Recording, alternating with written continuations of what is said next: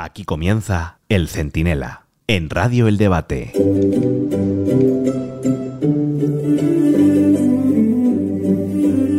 Ay, madre, que Sánchez, Pedrito, se queja de los abucheos en la fiesta nacional, pobre.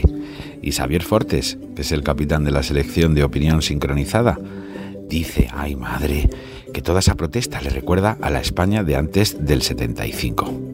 Ay, ay, ay, pobrecitos, ¿eh? Que les dicen que te bote chapote y Puigdemont a prisión. Pues miren, poco me parece. Hasta para quejarse. La gente de bien, sí, la de bien. No pasa de cuatro cánticos y a casa. No asaltan congresos, no activan alertas antifascistas, no apedrean a sus rivales en los mítines, no insultan a manifestantes pacíficos y no se juntan con cualquiera para ganar en los despachos, al precio que sea, lo que han perdido en las urnas.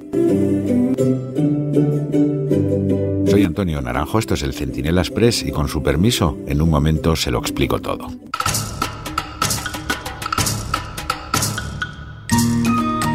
Miren, los mismos que convierten el piquito del bobo de Luis Rubiales en una agresión sexual, pero luego se callan cuando jamás viola, tortura y empala a mujeres en Israel, quieren tapar ahora las vergüenzas que ultiman para seguir gobernando, pues lloriqueando por las protestas más que razonables de los ciudadanos asistentes al desfile de la fiesta nacional. Y el portavoz de todos ellos ha sido Xavier Fortes, que se cree periodista, pero es un simple comisario de Sánchez. Ahí le tuvimos en Radio Televisión Española, en la pública, en la de todos, transmitiendo el acto para auxiliar al presidente del gobierno en funciones. A cada silbido, un comentario insultante suyo, e incluso unas risitas a costa de la reina, por levantarse al paso de los militares. No tenía obligación, pero lo hizo, con mucho respeto. Debe ser que el tal Fortes este echa de menos a Zapatero, sentadito delante de la bandera americana, ¿se acuerdan? Algo que nos costó ocho años de repudio de la Casa Blanca. Miren cómo comentaba el amigo las jugadas. Coral polifónica con gritos. Juzguen ustedes si es el momento más oportuno no para hacerlo. Bueno, y este de España una no es 51, a mí me recuerda épocas anteriores al, al 75.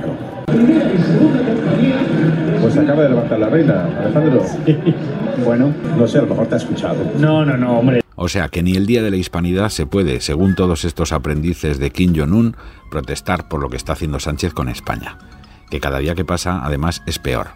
Miren la colección de hitos, desvergüenzas, sumisiones y bochornos que este hombre ha ido, ha ido firmando. Habla con Otegui y con Puigdemont, es decir, con un terrorista y con un prófugo, bueno, y también con Junqueras, condenado por alzamiento contra la Constitución. Está dispuesto a conceder una amnistía y un referéndum, así como quien no quiere la cosa. Y por supuesto que no les falte de nada a los etarras presos. Y ahora, cuando eso parecía ya imposible de superar, descubrimos que Sánchez también está dispuesto a tragarse un pacto de gobierno con partidos que prefieren a Hamas que a Israel y llaman genocidio a la gesta de España en América. Esto es lo que hizo la analfabeta funcional de Ione Belarra. Belarra, Belarra, es que no me sale ni el apellido, pero en fin, Belarra, que ya suena suficientemente mal.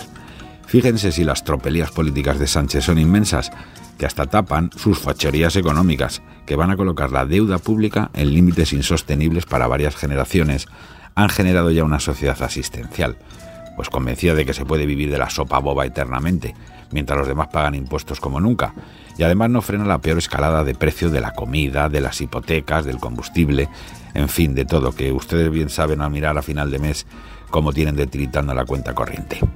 ¿Cómo tiene que ser lo demás para, hasta, para que nos olvidemos hasta de eso, a duras penas?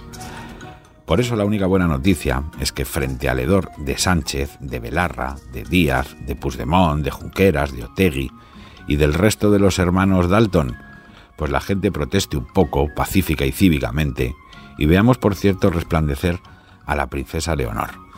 Ninguna feminoide a tiempo parcial la aplaudió, porque debe ser que no es mujer ni empoderada, ya ven ustedes, pero lo cierto es que su saber estar brilló aún más al lado de la colección de adefesios que vimos en el desfile.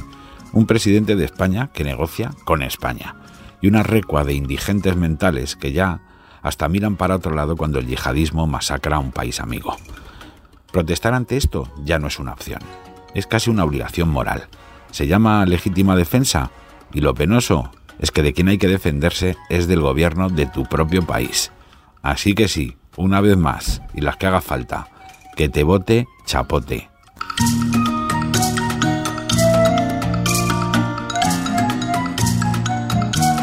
El Centinela, con Antonio Naranjo.